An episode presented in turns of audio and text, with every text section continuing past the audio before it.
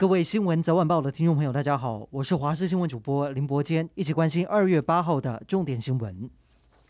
行政院今天正式公布，将以三原则、三配套解禁管制超过十年的福岛食品。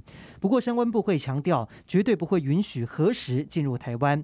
只是这项措施能不能够帮助台湾加入 CPTPP？行政院发言人罗秉成说明，还有许多其他事情仍待处理以及克服。台湾要继续努力华，才能够航向国际。跟日方也没有任何交换条件。而今天公告以后，最快二月下旬就可以看到福岛食品进入台湾。然而，国民党非常的不满，不仅强烈要求零检出，也扬言将抵制行政院长苏贞昌到立法院的施政报告。台北市长柯文哲则是大呛政府在做梦，给民众不切实际的期望。而台北市政府则是打算先了解业者的想法，如果可以，将比照莱猪成立非福食专区。指挥中心今天宣布新增四十八例的确诊病例，其中有二十六例的本土确诊，以及二十二例的境外移入。而在二十六例的本土感染当中，有四例是不明感染源，这是住在新北市的一家四口。目前感染源和病毒序列还在厘清当中。而桃园和台北也分别新增十六例以及四例，防疫不可以掉以轻心。另外，疫苗的不良反应有三案获得了救济金，一案为打莫德纳致死的个案。获赔三十万元。前往印度参加亚洲杯的中华女足代表队，在今天下午搭乘专机抵达桃园国际机场。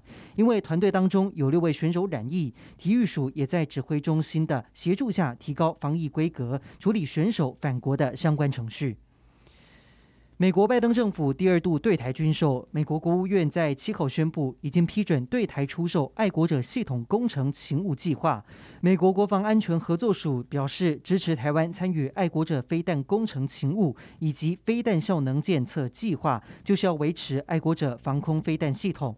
这一次的军售案价值一亿美元，大约二十八亿台币。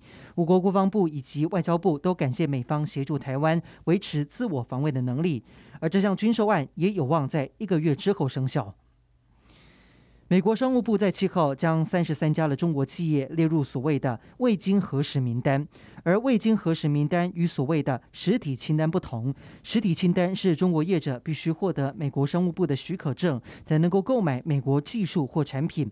凡是被视为危害美国国安又或者外交利益的企业，都列为制裁和禁售的对象。而未经核实名单，则是要求美国出口商做额外的调查，证明名单上的厂商具有善意、合法的，而且愿意遵守美国法规，才能够获得商品出口许可证。而中国政府若是想要这一些企业除名，也必须允许美国政府检查这一些企业。简单来说，上榜的中国企业跟美国业者做生意的门路是越来越窄。